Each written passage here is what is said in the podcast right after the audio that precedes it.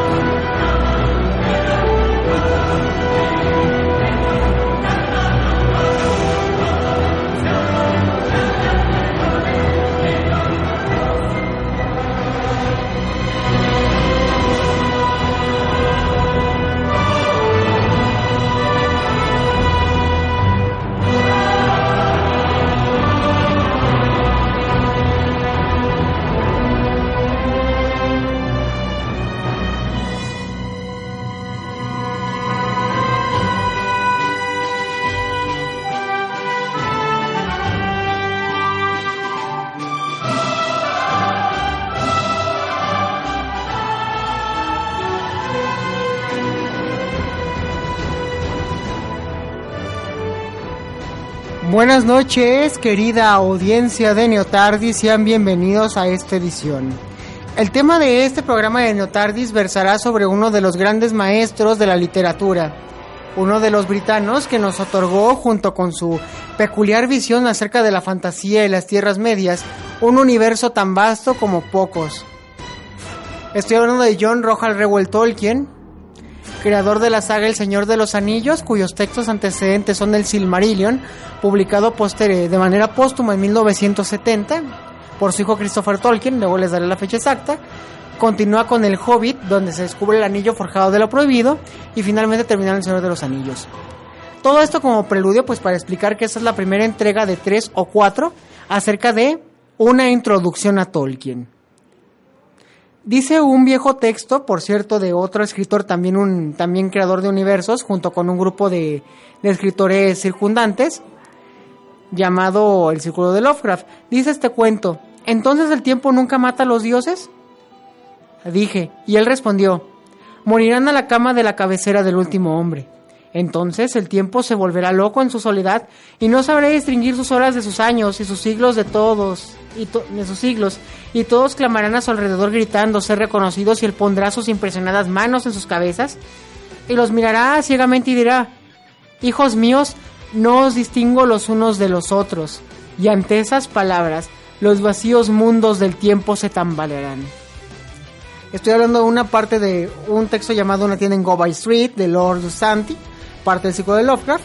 Y bueno, pues esta pequeña, esta pequeña parte de este cuento de apenas unas 20 cuartillas nos habla precisamente de que los dioses habrán de morir con el hombre. Pero ¿por qué los dioses morirán con el hombre? Porque mientras el hombre tenga la curiosidad de explicarse el mundo o de crear sus propias historias, más allá de los límites de la ciencia y de sus propios conocimientos, habrá de crear el mito. Y el mito se refleja en los relatos. Y lo que Tolkien nos ofrece como todo buen teogónico, al igual que como todo maestro de la literatura, es un universo. Un universo compuesto de estos cinco libros divididos en tres secciones. Pero primero hablaremos de quién es Johann Reuel Tolkien. Johann Reuel Tolkien es un britano, nacido allá por 1893 en alguna parte de, de Inglaterra. Pero pues para ser más posteriores, pues hablaremos al menos en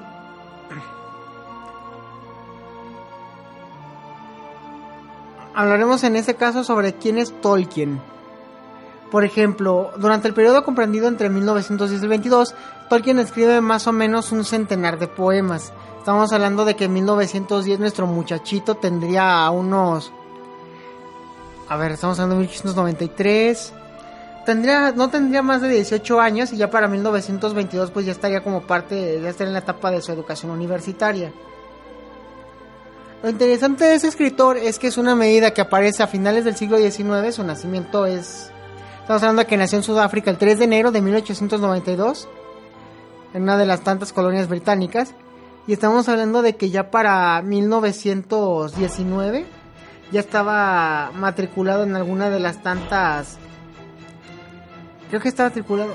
A ver, espérenme, aquí tengo el dato.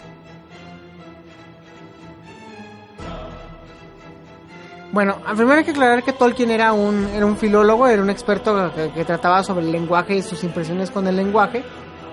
Y con ello también un estudio completo sobre el, origen de estas lenguas. Por ejemplo, estamos hablando de que su calma mater es la Universidad de Oxford. Y estamos hablando de que una de sus obras básicas eh, es la 14th Century Verse and Prose que estaba elaborando junto con Kenneth Summer una especie de una especie de glosario para la colección precisamente de 14th Century Version Prose. Bueno, y digamos que uno de sus primeros trabajos se constituirá su primera aparición de alto nivel en el mundo de la filología y eh, que sería A Middle English Vocabulary, que será el objeto del criticismo.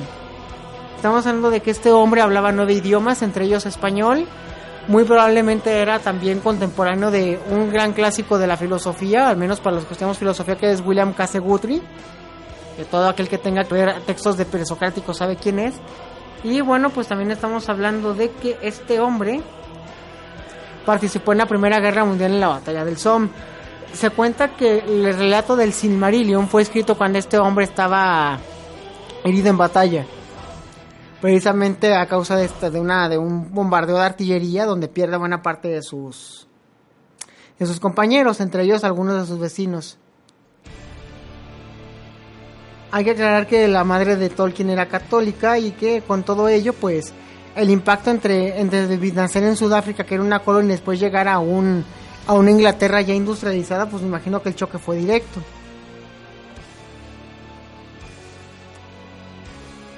Al menos eso es parte de los elementos de la vida del autor. Estamos hablando de que nace en 1800, 1892 en Bluffing, Estado Libre de Orange, Sudáfrica. Muere el 2 de septiembre del 73 en Bournemouth, Inglaterra, Reino Unido. sus restos se encuentran en el cementerio de Wolvercote. Su residencia está en Birmingham. Y bueno, pues con todo esto, pues estamos hablando de que el hombre era catedrático de la Universidad de su alma mater, valga la redundancia de Oxford y bueno, su formación profesional es que su ocupación era ser filólogo, poeta, era profesor de anglosajón, lengua y literatura inglesa de la Universidad de Oxford. Los cargos ocupados de este hombre, que pueden revisar en cualquier wiki especializada, desde Wikipedia hasta las wikis soltenianas, era en la cátedra de Rawlinson y Bosworth de anglosajón, del 25 al 45. Y bueno, pues en la Oxford English Dictionary, en la, en la Universidad de Leeds y en la Universidad de Oxford. Estamos hablando de que este hombre es el creador de la literatura fantástica como la conocemos actualmente. Habrá que hacer primeramente un pequeño recorrido acerca de qué se entiende por literatura fantástica. En este caso, la literatura fantástica, como alguna vez se los expliqué, por ejemplo, en el caso de la fantasía oscura y de Dark Souls, tiene las siguientes características. Se supone que las explicaciones de este universo corresponden, al igual que en la, teogonía de Siodo o en algunos textos clásicos de mitología, en darle origen a todo un cosmos a partir de entidades. Estas entidades pueden ser inmanenciales o trascendentales. Por ejemplo, en el caso de Howard Phillips Lovecraft encontramos un universo de entidades inmanenciales, entidades por sí inmanenciales que no necesitan nada para hacer, que controlan el universo. Estas entidades son obscuras, divididas en primigenios, primantes obscuros, etc. En el caso de Tolkien, al menos en el Silmarillion, nos menciona que el universo es generado por la música.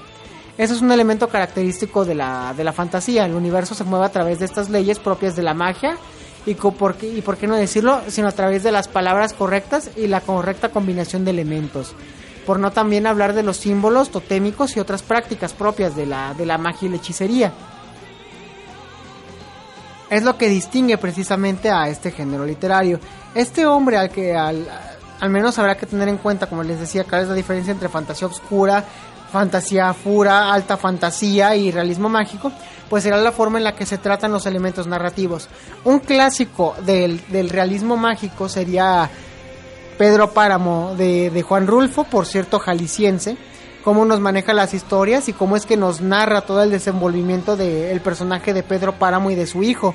Y nos damos cuenta en algún momento que todos están muertos. Cualquiera que haya leído el texto pues podrá contrastar esto y nos lo hace de una manera tan corta como preciosa. Lo mismo ocurre con Cien años de soledad que se intercala con todo el resto de cuentos. Gabriel García Márquez fue un genio al elaborarnos una historia de los buen día. Cómo las historias de los buen día se diversifican en otros textos como El coronel no tiene que le escriba, que por cierto es la introducción del pelotón de fusilamiento de de soledad. El realismo mágico tiene el elemento fantástico de esta manera donde puede jugar con todo lo que tiene a la par, pero que es algo que podría ocurrir perfectamente en cualquier ciudad o cualquier pueblito de, su localidad. Latinoamérica es muy rica en ello. Es por eso que Gabriel García Márquez, Juan Rulfo, Arreola hasta cierto punto tengo entendido que lo hace y otra serie de escritores latinoamericanos lo hacen, lo que pues le da su sello de garantía al menos a este género fantástico.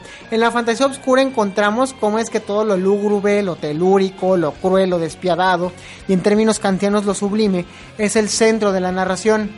Al desconocer mucho de la literatura de la, fantasía obscura, pues el videojuego y la saga de juegos Dark Souls son un excelente ejemplo de fantasía obscura y también algunas narraciones de Howard Phillips Lovecraft, como el que susurra en las tinieblas, que es una fusión entre terror cósmico, una, una condición de realismo mágico y también de elementos de fantasía, al menos en el aspecto en que se nos narran las condiciones arqueológicas cerca de los pueblos, que decían que estos seres sin cabeza y con antenas eran parte del terror del folclore local y que susurraban en las tinieblas. Esta es una característica. La banda que escuchamos de fondo es un ejemplo de alta fantasía nos cuentan la historia de un caballero del hielo que habrá de liderar su espada para buscar la espada esmeralda y así liberar al reino de Ancelot. Muy aparte de la literatura fantástica juega con los elementos clásicos del mito heroico, donde un elegido tiene que en su búsqueda aplacar alguna fuerza que de la naturaleza o alguna fuerza cósmica, a la cual calmar o tener en equilibrio. Hay varias muestras en la mitología griega, pero en general eso es lo que distingue a la fantasía. Johan, John Ronald Reuel Tolkien fue lo que hizo en El Señor de los Anillos.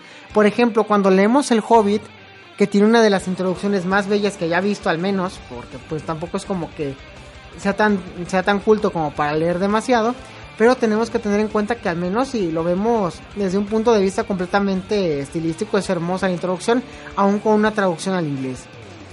Por ejemplo, dice una tertulia inesperada del primer capítulo, dice lo siguiente, en un agujero en el suelo vivía un hobbit, no un agujero húmedo, sucio, repugnante, con restos de gusanos y olor a fango, ni tampoco un agujero seco, desnudo y arenoso, sin nada en qué sentarse o qué comer. Era un agujero hobbit, y eso significaba comodidad. Tenía una puerta redonda y perfecta como un ojo de buey, pintada de verde con una manilla de bronce dorado y brillante justo en el medio.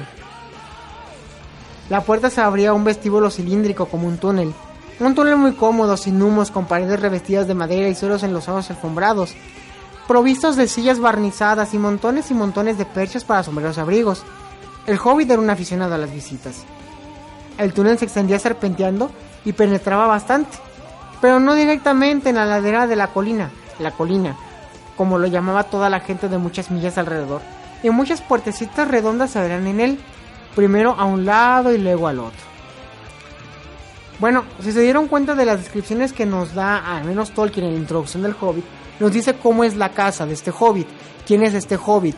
Cuando por ejemplo leamos la introducción del estudio del estudio de los hobbits, de cómo eran y cuáles son los rituales de las hierbas y otras cosas, nos está haciendo algo digno de un antropólogo.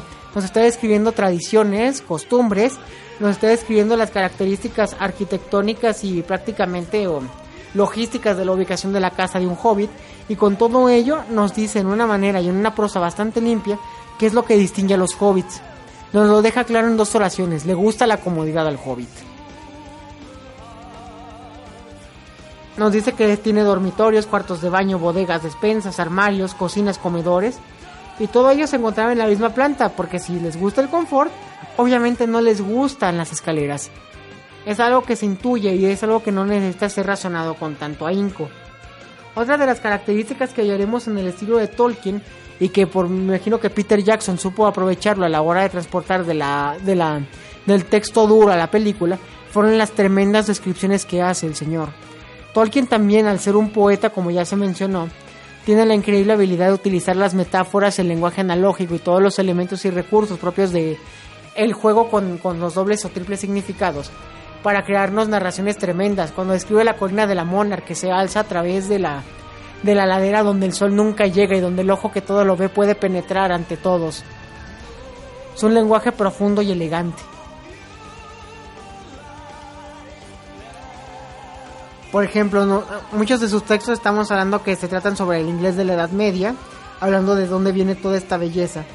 Y curiosamente, al menos donde tengo memoria, el, el güey tiene un libro llamado Beowulf, The Monsters and the Critics, donde pues el tipo habla precisamente de esta construcción de ensayos sobre de qué se trata. Por ejemplo, tiene uno que se llama Some Contribution to Middle English Lexicography, Review of English Studies, One, When is it two? En abril del 25, como Devil's Coach Horse, Review of English Studies de julio del 25, que nos hablan precisamente de este carácter enfocado a su amor por la lengua y la filología. Si les decía que hablaba nueve, idiomas, entre ellos el español, era porque le encantaban mucho las lenguas. Y vamos a encontrar que lenguas como el sindarino, la lengua de los bárboles, como también la de los orcos y otros pueblos, responden a esta necesidad de darle identidad a cada pueblo a través de la lengua. Una característica que nos va a decir, por ejemplo, algunas cuestiones sobre Tolkien es esto. Sin embargo, de esta lista de trabajos, con lo que les mencioné hace rato, tan solo se perciben comentarios críticos para cuatro de ellos. Por un lado, los dos dedicados a Sigel Land, One and Two, a cargo de Marjorie Daunt y Mary Sergenson, quienes ensalzan el trabajo de Tolkien en Year's Work in the English Studies en el 33 y 35.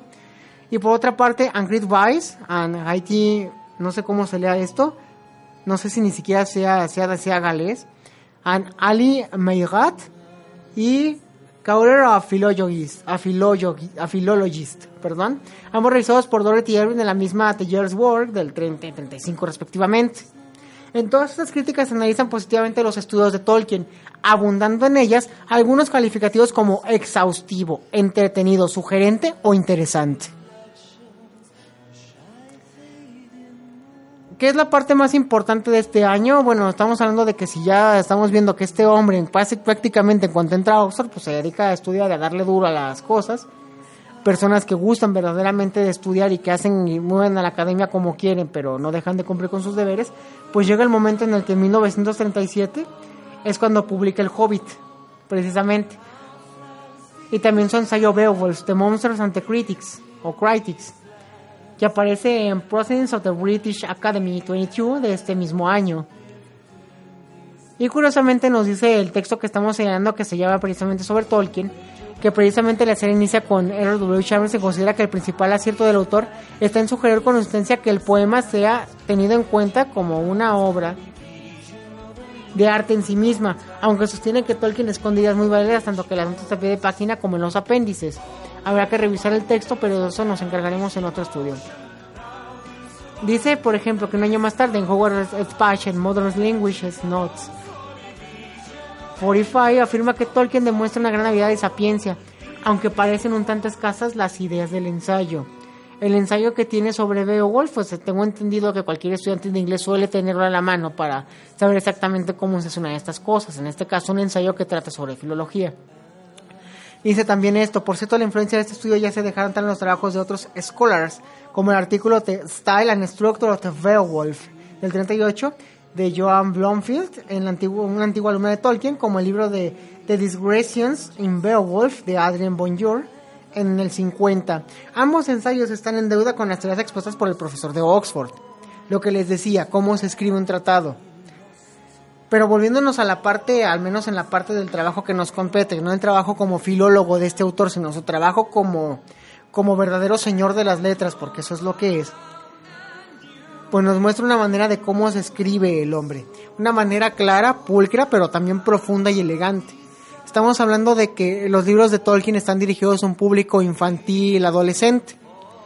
Tanto es así, por ejemplo, no recuerdo el nombre de este premio Nobel de Economía de los 70 que dice que hay dos grandes novelas con las que un adolescente puede fantasear durante horas. Una de ellas es El manantial de Ayn Rand y la otra es El Señor de los Anillos de Johann Reuel Tolkien. De John Ronald Reuel Tolkien, perdón. Dice, una es una fantasía exagerada donde el individuo se ve supuesto por todas las inclemencias del tiempo, siendo él el protagonista en todo momento de las historias. En la otra, por supuesto, hay orcos.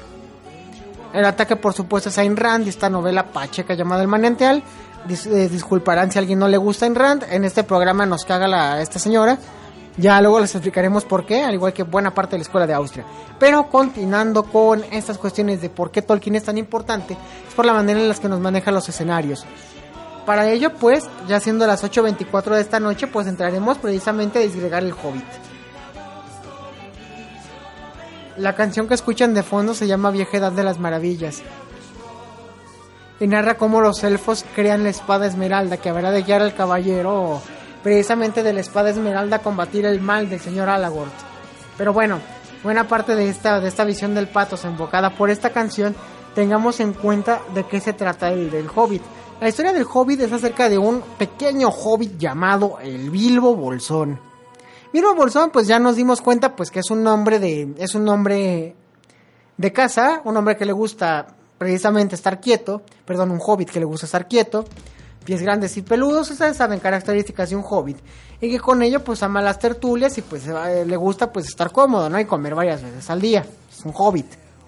El problema llega cuando Gandalf en una de sus visiones extrañas pues lo que hace es marcar la puerta con una señal de oigan, se buscan, yo soy el que buscan, ¿no? Y es entonces donde el principio de nuestra aventura comienza. Prácticamente después de que al día siguiente de que nuestro amigo Gandalf el Gris le deja la señal en su puerta, pues llegan unos tres enanitos, hijos de su puta madre, ¿por qué no? A pedirle, a decirle, a, presentarse pues con nuestro amigo Bilbo. Cada uno de ellos les dice que quiénes son, se presentan obviamente, Philly y Kili creo que son los últimos y los más jóvenes de los enanos. Y de alguna manera pues llega Gandalf al final de que llegan estos tres enanos y prácticamente acaban con su alacena. Y le dice, estamos listos para irnos de expedición. Bolsón, siendo un hobbit, le dice, óyeme cabrón, ¿cómo que me voy a ir de expedición con estos tres enanos? No, pues mira, es que vimos el letrero en la puerta y decía que pues tú eres uno de los sujetos que nos ayudará precisamente a guiarnos por a través de esas cuestiones de los a, través de nuestro viaje. Iremos a catearle un tesoro, un dragón.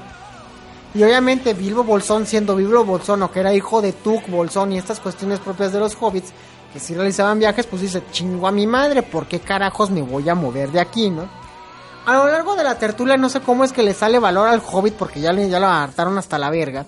Y es entonces cuando los enanos pues como que medio le creen. Total, termina la tertulia, terminan con su alacena, le dejan un trastero en la cocina y el hobbit pues se va a dormir, ¿no?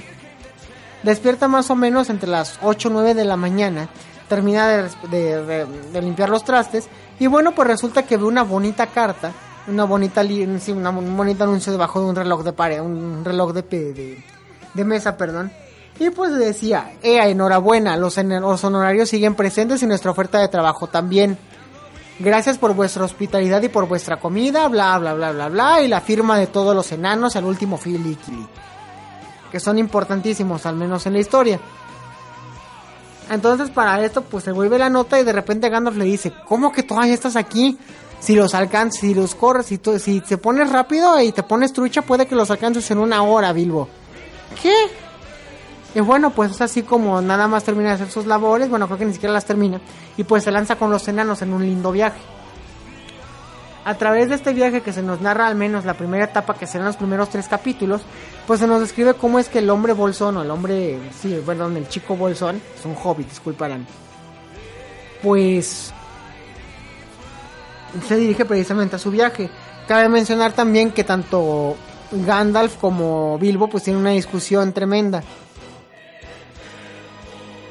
Precisamente por por los enanos y otras cuestiones, ¿no? Como que ya vete, cabrón. Una de las canciones más divertidas que vamos a, encontrar es es que por ejemplo los enanos pues son de modales toscos, ¿no? Hay incluso una canción donde dicen que hay que molestar al señor Bolsón pues haciendo lo que le cague el basto. Hay una parte donde incluso se ponen a tocar a la sombra de la fogata, al menos antes de que se larguen.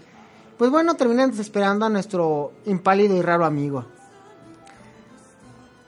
Finalmente, y después de toda esta tertulia y esta verborrea que me corre por la boca, pues podemos terminar por, por ejemplo, cuando ya finalmente llegan a la montaña donde se esconden los trolls. Sin antes mencionar que tuvieron un pequeño altercado donde ya fueron embolsados tanto el señor Bolsón como otros dos cabrones en la bolsa. Una cosa interesante es que el señor Vivo Bolsón ya era un sujeto como de 50 años, o sea, no era precisamente un jovencito, hombre hogareño, pues que se lanzó a la aventura simplemente porque le dieron en el ego, ¿no? Y bueno, he de mandar a corte con la canción A New Saga Begins de la banda Rhapsody of Fire del mismo disco que escuchan como fondo de como música de fondo que es Triumph or Agony. Y bueno, pues regresamos entonces.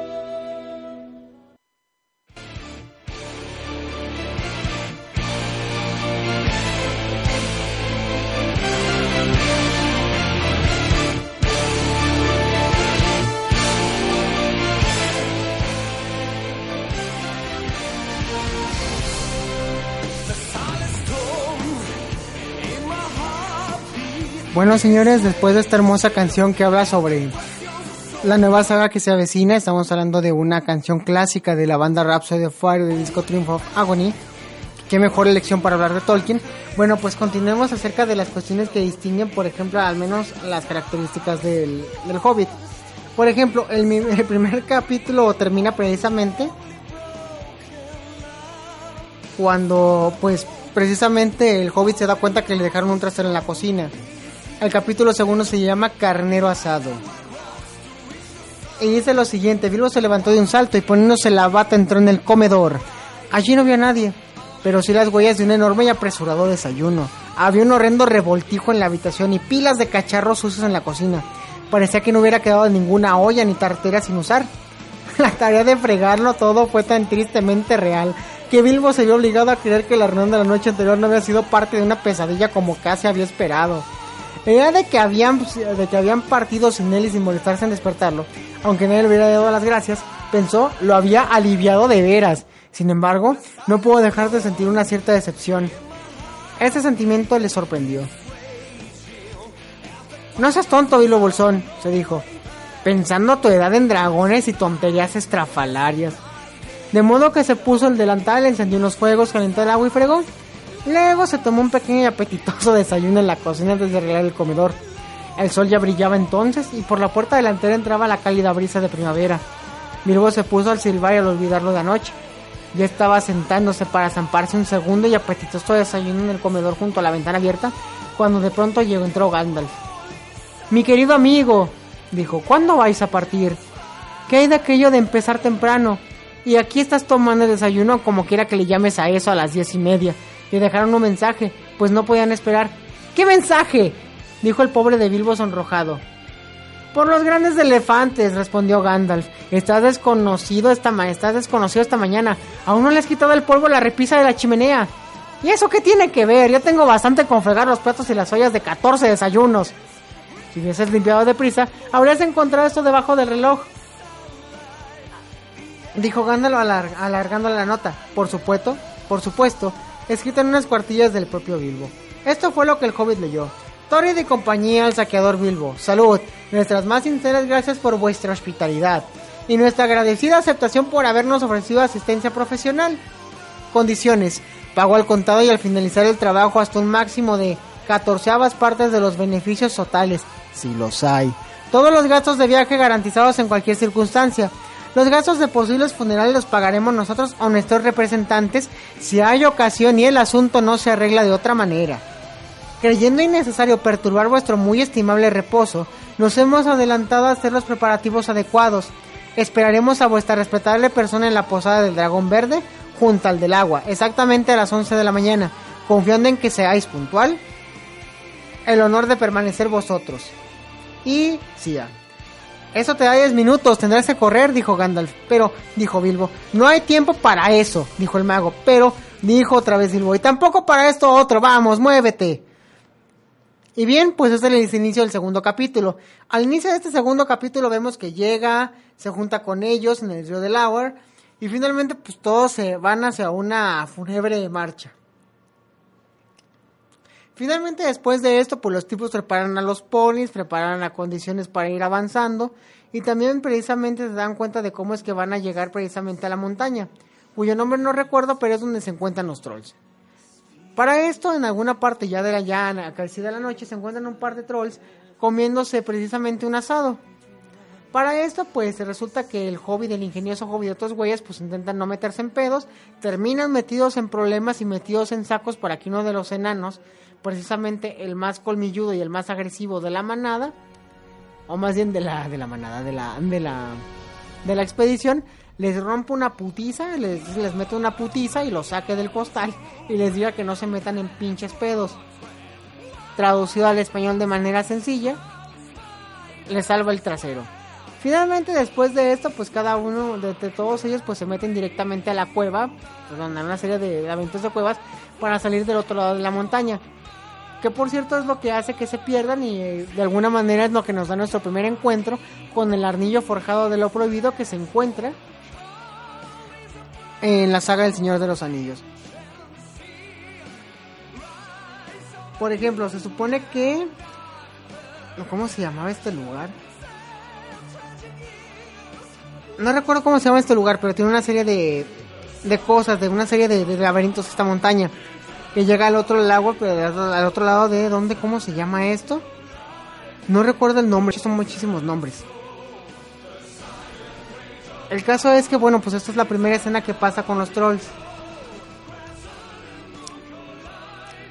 Bueno, para no hacerse las largas y narrar lo que quiero narrar porque tengo 20 minutos apenas, es precisamente que en el momento donde estos sujetos se pierden, pues bueno, entre todo el chamusco porque los trolls llegan a identificar dónde están, pues Bilbo sale volado a la chingada y se encuentra con un pequeño lago a la larga después de un tanto caminar en medio de la cueva. En medio de la cueva red de túneles de esta montaña. Y para esto tenemos la primera aparición de Gollum. Gollum, que se nos presenta como un ser oscuro o proveniente de alguna parte baja de. En alguna parte baja de este, de este lugar, pues se da cuenta de que este personaje existe y nos describe precisamente que. Pues bueno, tiene que continuar, pero de alguna manera, como Gollum es un ser que es un asesino y vive de cazar los peces que están en este lago, le propone un juego de adivinanzas para guiar a, precisamente a Bilbo fuera de la, de la, de la condición, fuera de la, de la cueva. Porque él sí conoce los túneles muy bien y de hecho los trasgos le tienen miedo porque saben que es un poderoso asesino. Una de las descripciones del libro nos dice que Gollum tenía unos ojos tan fervientemente verdes que era como ver un par de flamas en la oscuridad. Es una clara señal de la locura, porque incluso es cuando se nos habla que tiene un desdoblamiento de la personalidad de este personaje a causa del trastorno de su avaricia. Diciendo, sí, mi precioso, ayudaremos a este tipo, mi precioso, sí, pero para ello, antes de estrangularlo, propongámosle un juego de adivinanza, sí. ¿Por qué no? Suena genial, sí, ¿por qué no? Adivinanzas tan hermosas como esta. Gollum dice, ¿qué es aquello que se alza en lo qué es aquello que se alza en lo alto? Y aunque, y aunque con ello parece no, aunque con ello no crece, y que recorriéndolo parece no tener final.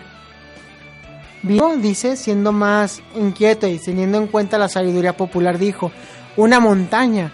La respuesta es correcta, dijo, dijo Gollum, sino sin mucha atención, y así buena parte de los acertijos, que por cierto Bilbo conocía muy bien.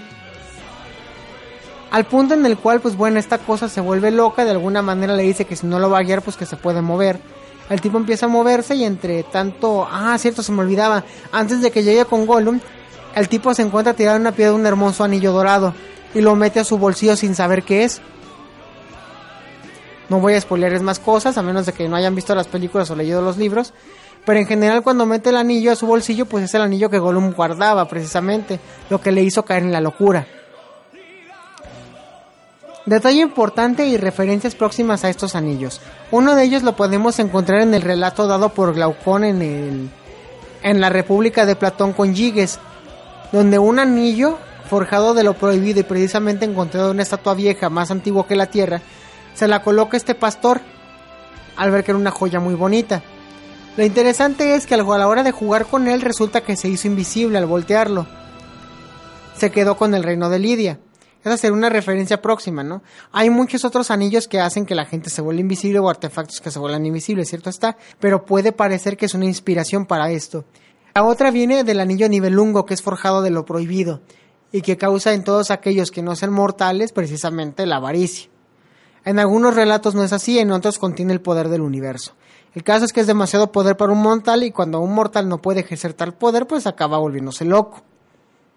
Total, que eso es lo que pasa al menos en el Hobbit, ya cuando finalmente después de juegos de eliminación se logra ganar, pero el otro güey no cumple con su tarea y le dice por dónde está la salida, que prácticamente está cerca de donde están los trasgos, pues en algún momento pues sigue jugueteando con el anillo. Hay una parte donde el oído agudo de los trolls o de los trasgos logran detectar dónde está y en su nerviosismo ya cuando va a ser abalanzado por todos ellos, mete las manos a su bolsillo, está jugando con el anillo y se da cuenta que es invisible.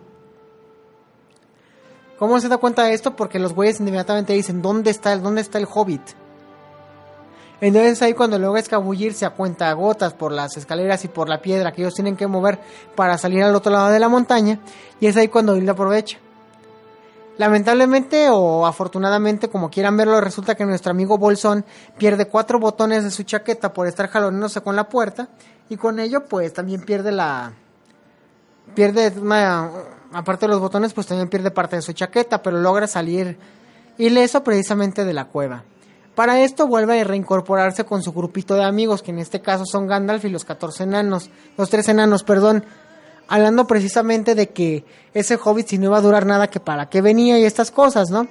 Para lo que Gandalf les dice, bueno, es que es nuestro amigo y tenemos que regresar por él. Lo divertido es que ya para esto, pues el señor Bolson ya regresaba diciéndoles que habrá sobrevivido y que logró salir ileso del lugar. Nadie se pregunta cómo, pero esto hizo que ganara respeto ante los enanos. Bueno, teniendo en cuenta la primera introducción, la, la primera parte de, de las narraciones del Hobbit y acerca del origen del anillo de lo prohibido, pues continuemos con la formación intelectual de nuestro, de nuestro literario, nuestro, nuestro literato en turno, ¿no?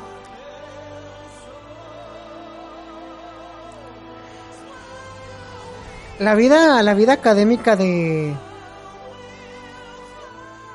de nuestro amigo Tolkien, bueno, pues tiene que ver con estos funestos años precisamente en, el momento donde tiene que emigrar de su natal Sudáfrica hacia Inglaterra precisamente. Su madre siendo una mujer católica, pues tiene mucho que ver en su educación.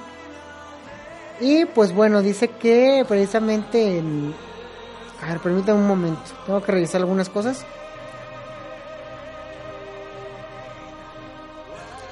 En 1895, cuando contaba con tres años, se trasladó con su madre Mabel y su hermano Hilary a Inglaterra en lo cual debería ser una prolongada visita familiar, mientras que su padre permaneció en Orange, a cargo de la venta de diamantes y otras piedras preciosas para el Banco de Inglaterra. La intención de Arthur Tolkien era la de reunirse con su familia en Inglaterra, pero murió el 15 de febrero de 1896 de una fiebre reumática. Su sorpresiva muerte dejó a la familia sin ingresos, por lo que Marvel debió llevar a sus hijos a vivir con su propia familia a Birmingham. Dice que en este mismo año volvieron a mudarse a Solihull, en la actualidad High Green, en su pequeña villa en Worcestershire, más tarde absorbida por Birmingham, Birmingham, perdón. No sé si sea cierta esta, esta cuestión de que a Ronald le gustaba explorar el cercano bosque de la tubería de Mosley y la hazaña de Hall, así como las colinas de Glen y de Linkill, porque muchos de ellos decían que pasar de un entorno donde Birmingham es prácticamente ya industrializado de Sudáfrica y pues me imagino que debe ser un choque tremendo, pero pues no creo que haya visto muchos árboles y es que Birmingham es una ciudad industrial, cosa que tenemos que revisar. Curiosamente fue su madre la que se encargó de la pasión de Tolkien por, por los idiomas.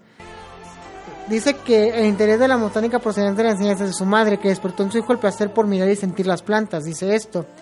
Y también, también su pasión por el latín. Dice que con esta relección de la botánica, los nombres que están en latín, Tolkien tuvo precisamente su primer amor literario o primer amor lingüístico con una lengua que muchos amamos, que es el latín.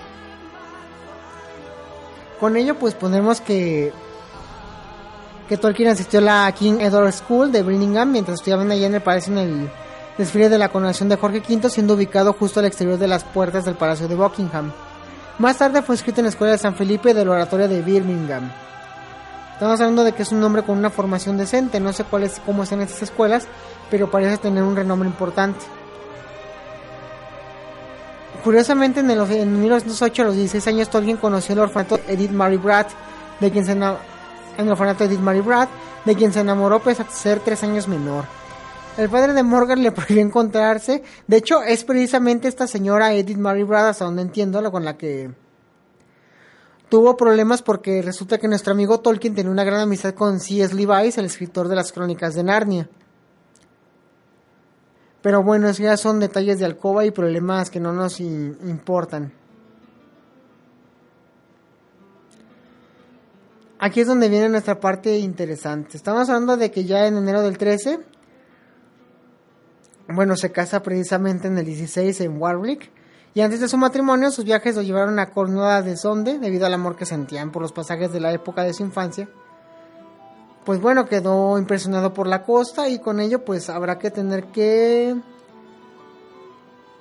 Bueno, se licenció en 1915 del Exeter College, donde Joseph Wright, catedrático de lingüística histórica, había ejercido una gran influencia en el interés de Tolkien por distintas lenguas, con la matrícula de honor en lengua inglesa en la modalidad lingüística inglesa y la literatura de Chaucer.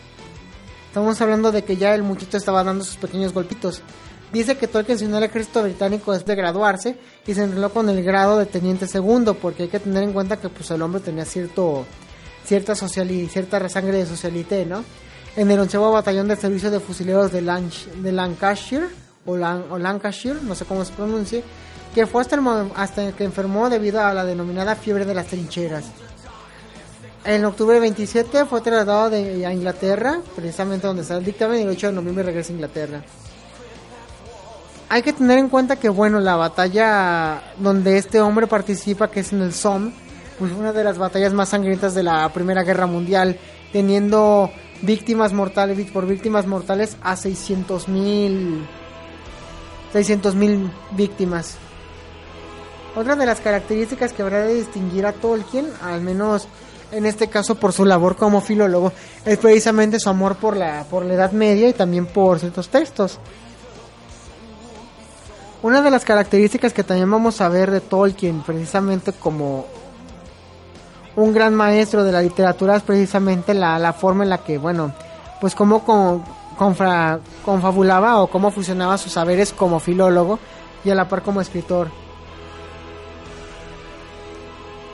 Por ejemplo, resulta que el primer trabajo civil de Tolkien tras la guerra fue como lexitógrafo asistente en la redacción de la primera edición del Oxford English Dictionary, donde trabajó durante dos años principalmente en la historia y la etimología de las palabras de origen germánico que comenzaban con la letra W su origen en el alto alemán y en el alemán medio e incluso en el nórdico antiguo. Bueno, si ustedes son estudiantes de alemán o estudiantes de inglés, van a encontrar que la manera de preguntar en el alemán se da a través de las Bifrage como de las Jana Infrage.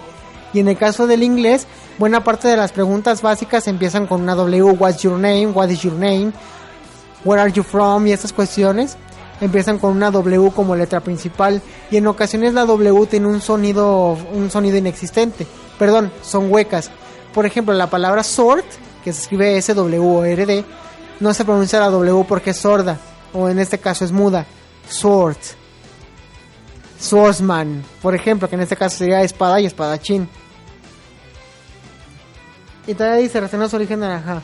En 1920 ocupó el puesto de profesor no titular de lengua inglesa en la Universidad de Leeds, donde alcanzó el cargo de profesor reformando su magisterio en la enseñanza de esta disciplina. En Leeds conoció a A.B. Gordon, con quien publicó la considerada la mejor edición hasta la fecha de la obra homónimo de Alliterative Revival de Sir Gawain y el Caballero Verde, escrita en el inglés medio a finales del siglo XIV. En el 24, su tercer hijo, Christopher Tolkien, quien por cierto es quien recopila la obra y es uno de los mayores especialistas en Tolkien, si no es que el mayor por ser su hijo, quien es quien se encarga de publicar precisamente todos los manuscritos que su padre, había dejado esparramados por el estudio de su casa en Norman Road. De hecho, gracias a él tenemos precisamente el Silmarillion, que es el comienzo de la del universo de Tolkien, donde todo se mueve a través de la música y de todos los anillos posibles. Dice que precisamente cuando regresó fue como profesor de anglosajón en Pittsburgh College, fue durante su estancia en Pembroke, en Pembroke, perdón, donde Tolkien escribió El Hobbit y los dos primeros volúmenes del Señor de los Anillos. Dice que Tolkien nunca esperó que sus historias ficcionales se volvieran tan populares en 1937 C.S. Lewis lo persuadió para que publicara El Hobbit, originalmente escrito para sus hijos. C.S. Lewis es el escritor de las crónicas de Narnia, uno de los, de hecho es un escritor cristiano que se convirtió al cristianismo, donde el león es una clara figura metafórica de Dios. Texto hermoso, por cierto, aunque es para niñas, perdón, es para niñas, es para niños y para adolescentes. Es un texto tremendamente bien narrado. Y bueno, pues qué más decirles de este hombre, ¿no?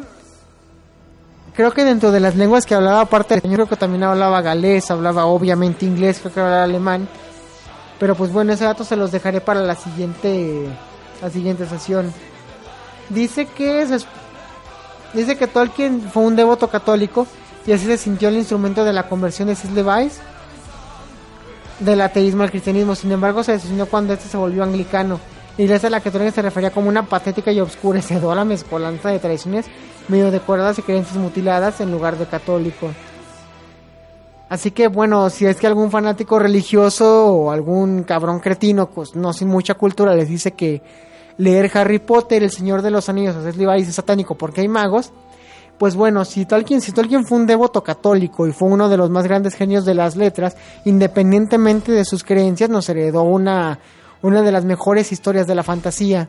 Y también, pues bueno, al menos para dejar este corte y de alguna manera ya para el siguiente programa entrar en forma a hablar de, del Silmarillion, que es donde vamos a empezar, pues decirle que si no fuera por las obras de Tolkien, de alguna manera me imagino que no tendríamos cosas tan geniales como cosas cosas tan extrañas como He-Man, Machote por su traducción al español, hasta Dark Souls, Final Fantasy, Xenogears, Xenosaga y todos los universos mágicos que, que, que amamos, ¿no? Y eso involucra también precisamente a World of Warcraft y otras referencias propias de los juegos de rol y de la cultura pop. Señores, bueno, la canción que escuchan de fondo, que creo que se llama New Saga Begins, creo que es casi el final. O era la profeta, no, no recuerdo, pero es el mismo disco. Pues yo los dejo y nos vemos para la siguiente semana.